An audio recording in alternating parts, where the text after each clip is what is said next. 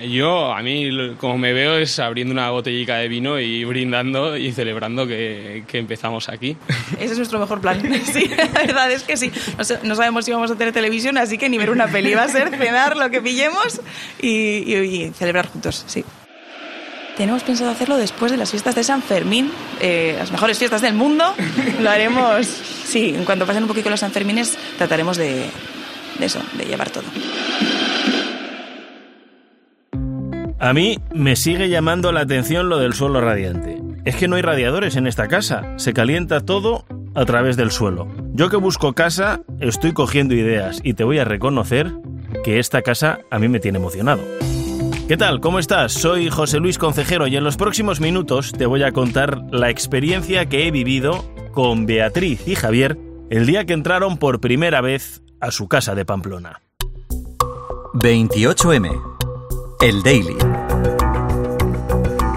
Un podcast original de Cope. La mejor forma de ir a Pamplona en coche es por A2. Tardarías cuatro horas y un minuto con tráfico fluido. Con Herrera en Cope, la última hora en la mañana.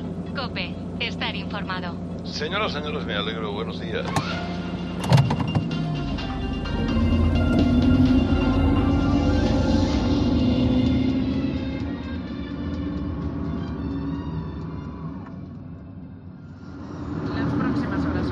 A ver, Plaza de Escoritz, 1, 2, 3 y 4, debe ser aquí. Mira, ese tiene que ser Javier.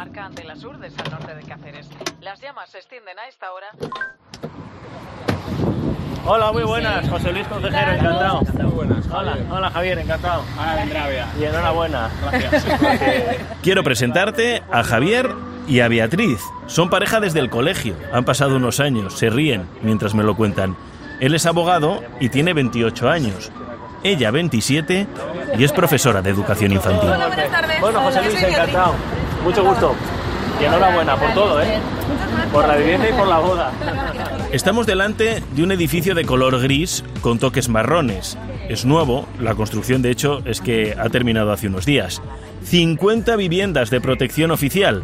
En el tercero B del número 2 está la casa de Javier y Beatriz, la casa con la que empieza esta historia. Nosotros hemos hecho incluso fotos de la ilusión, ¿no? La planta baja, la planta de encima, hemos visto todo el proceso de construcción y, la hemos visto hacerse, claro. Y los rápidos que han sido y de vez en cuando nos decía algún obrero, ¿eh? ¿cuál es la vuestra? Le decíamos, y esa es la mejor, la estamos haciendo la que mejor. El acceso a la vivienda se ha convertido en uno de los asuntos centrales de esta campaña electoral. La vivienda de protección oficial, por hacer un poco de historia, se creó para favorecer a los compradores con rentas más bajas. Por eso, este tipo de inmuebles tienen un precio inferior al de la vivienda libre. El coste es la principal ventaja. Además, la VPO tiene que destinarse siempre a la residencia habitual y no se puede vender, al menos durante los primeros años.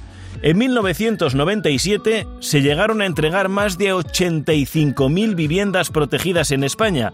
25 años después, este número no supera las 5.000. Sí, sí, claro. nosotros tenemos incluso amigos y amigas y conocemos mucha gente que se ha comprado una vivienda libre que es prácticamente igual que esta, que es de protección oficial, y que hay una diferencia de precio. Casi el doble. Sí, casi el doble, casi el doble. Sí que igual viene con la cocina y, pues algún armario, pero vamos, que esto es infinitamente mucho más asequible. Somos la envidia de, la mayoría de nuestros amigos porque hemos tenido mucha suerte con, con esta promoción, sí. 197.540 euros es lo que ha costado este tercero B. Tiene tres habitaciones, dos baños, el salón y la cocina están separados por una cristalera y cuenta con una terraza muy amplia, desde donde podemos ver la entrada a Pamplona. Esta vivienda vale, no llega a 198.000 euros. Ah, que se me olvida. Viene con garaje y trastero, lo que hemos comentado, tres dormitorios, dos baños, salón, comedor, cocina. ¿Te haces una idea de cuánto costaría esta casa si no fuera de protección oficial? Estaríamos hablando de 360.000. Carlos Loizu es el constructor de estas 50 viviendas de protección oficial él les ha entregado hoy las llaves a Javier y a Beatriz. Pero desde luego la satisfacción ver la cara, por ejemplo, de esta pareja y saber que van a empezar una vida juntos, que se van a casar, que gracias quizás a que han podido tener una vivienda en propiedad, pues van a dar esos pasos, pues una alegría inmensa. El acceso a la vivienda es uno de los grandes retos que tienen los jóvenes en España. Por eso no es raro que sea uno de los temas centrales de esta campaña. El precio medio de un apartamento en Madrid es de 319.000 euros. En Barcelona, 335.000, casi 200.000 en Sevilla. Y en Pamplona, donde me encuentro, 249.000 euros. Que vayan sacando adelante planeamientos para, para, dar salida a suelos en los que, por normativa, el 50% de esos suelos están destinados a vivienda protegida. Es la única manera de, de seguir con el mercado de la vivienda protegida y de la libre a la vez. Y de alguna manera, si hay más oferta, podríamos bajar los precios. ¿Y qué hicieron Javier y Beatriz para acceder a esta vivienda de protección oficial? Para empezar, no podían tener otra casa en propiedad.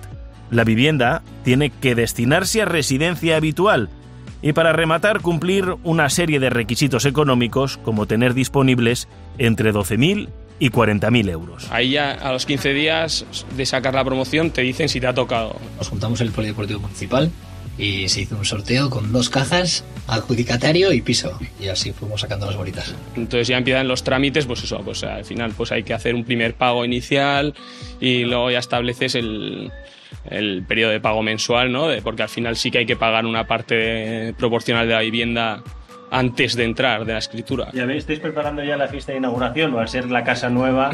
Bueno, ya esperamos al año que viene para que no se estropee nada. De momento la boda, poco a poco, claro.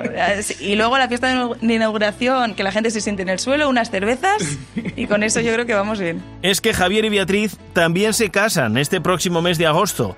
Miran con ilusión los próximos meses. Vienen muchos cambios de golpe, por eso lo mejor es tomárselo con un poco de calma. Sí, tenemos una idea, pero es cierto que de momento tenemos que poner la, la cocina y, el, nuestra habitación y luego ya veremos. Una cosa es la idea y otra cosa es lo que podamos, porque también poco a poco ya hemos llegado hasta aquí y en cuanto ahorremos un poquito, pues sí que ya, ya comenzaremos a poner igual cosas más definitivas. Ahora pues te apañas con burros para dejar la ropa y, y encajaremos un poco como podamos.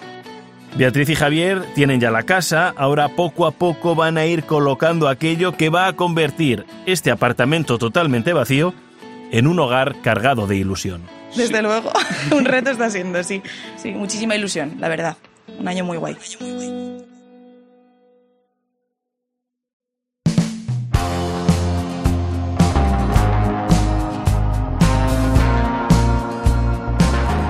Estamos en campaña electoral y la vivienda se ha convertido en uno de los focos de las promesas de los grandes partidos políticos, sobre todo para los más jóvenes que ven casi imposible comprarse una casa.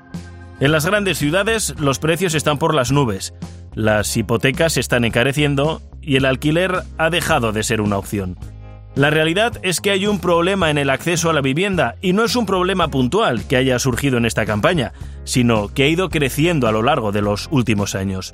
¿Es la vivienda de protección oficial una opción para tratar de suavizar este problema? Muchos querrían ser como Beatriz y Javier y abrir su casa por primera vez para ir poco a poco construyendo un hogar.